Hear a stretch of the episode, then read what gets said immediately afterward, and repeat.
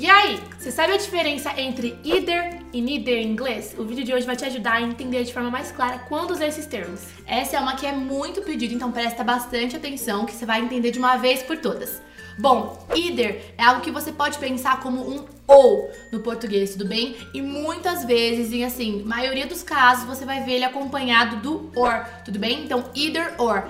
Esses dois juntos dão essa ideia de ou. Eu vou dar um exemplo que vai deixar bem mais claro, depois a gente continua caminhando nessa explicação. Eu poderia falar: You can eat either fish or steak.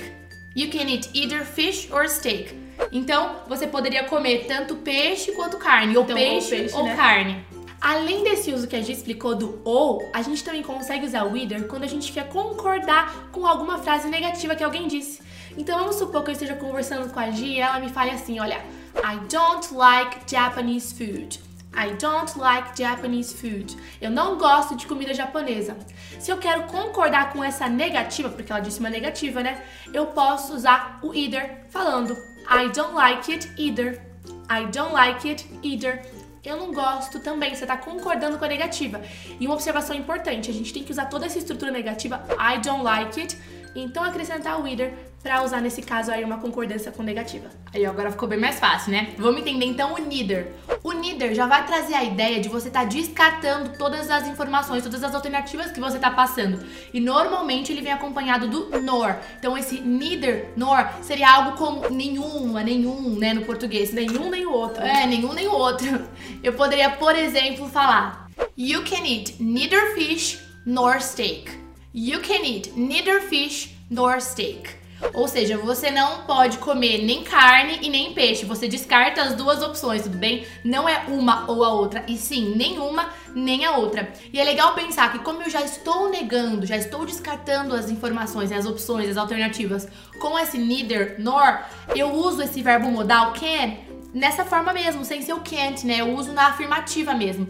É uma boa porque muita gente poderia se confundir e achar que você tem que falar you can't. negativa, né? Não, não, não é you can't, é you can eat neither fish nor steak. Então você pode não comer nenhum nem outro, entendeu? É, é que no português às vezes as pessoas podem confundir, né?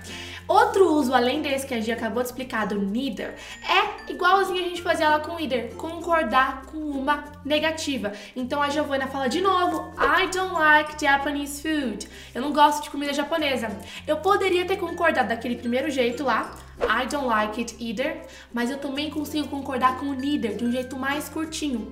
Eu não vou precisar usar toda a estrutura de negativa que eu tinha usado lá no either. I don't like it either. Não, eu posso simplesmente falar me neither, me neither. E funciona. É, fala aí então, I don't like Japanese food. I don't like Japanese food. Me neither. Ou então, I don't like Japanese food. I don't like it either. Ficou mais fácil? Ó, uma dica é lembrar que o neither, ele já tem o Nzinho, então pense que o N é de negativa, ele já traz consigo a ideia de negativa. Por isso que você não precisa estruturar toda a negativa antes, quando você vai usar ele para concordar com uma negativa, e que nem a gente falou, você não precisa é, negativar o verbo que vem antes dele quando você vai usar ele naquele sentido de neither nor, né? Exato, não preciso falar I don't neither. Não, o neither já tá trazendo a ideia de que é não, entendeu? Então você não precisa ficar repetindo isso. E agora um último comentáriozinho em relação à pronúncia. A gente tá falando toda hora aqui neither, either, mas tem um outro jeito que também é correto. Você pode falar neither ou então either. Vai ser bem comum você encontrar então essas duas opções. Either, either, neither, neither, beleza? E é essa a dica de hoje, a gente espera que você tenha gostado. See you! Bye bye!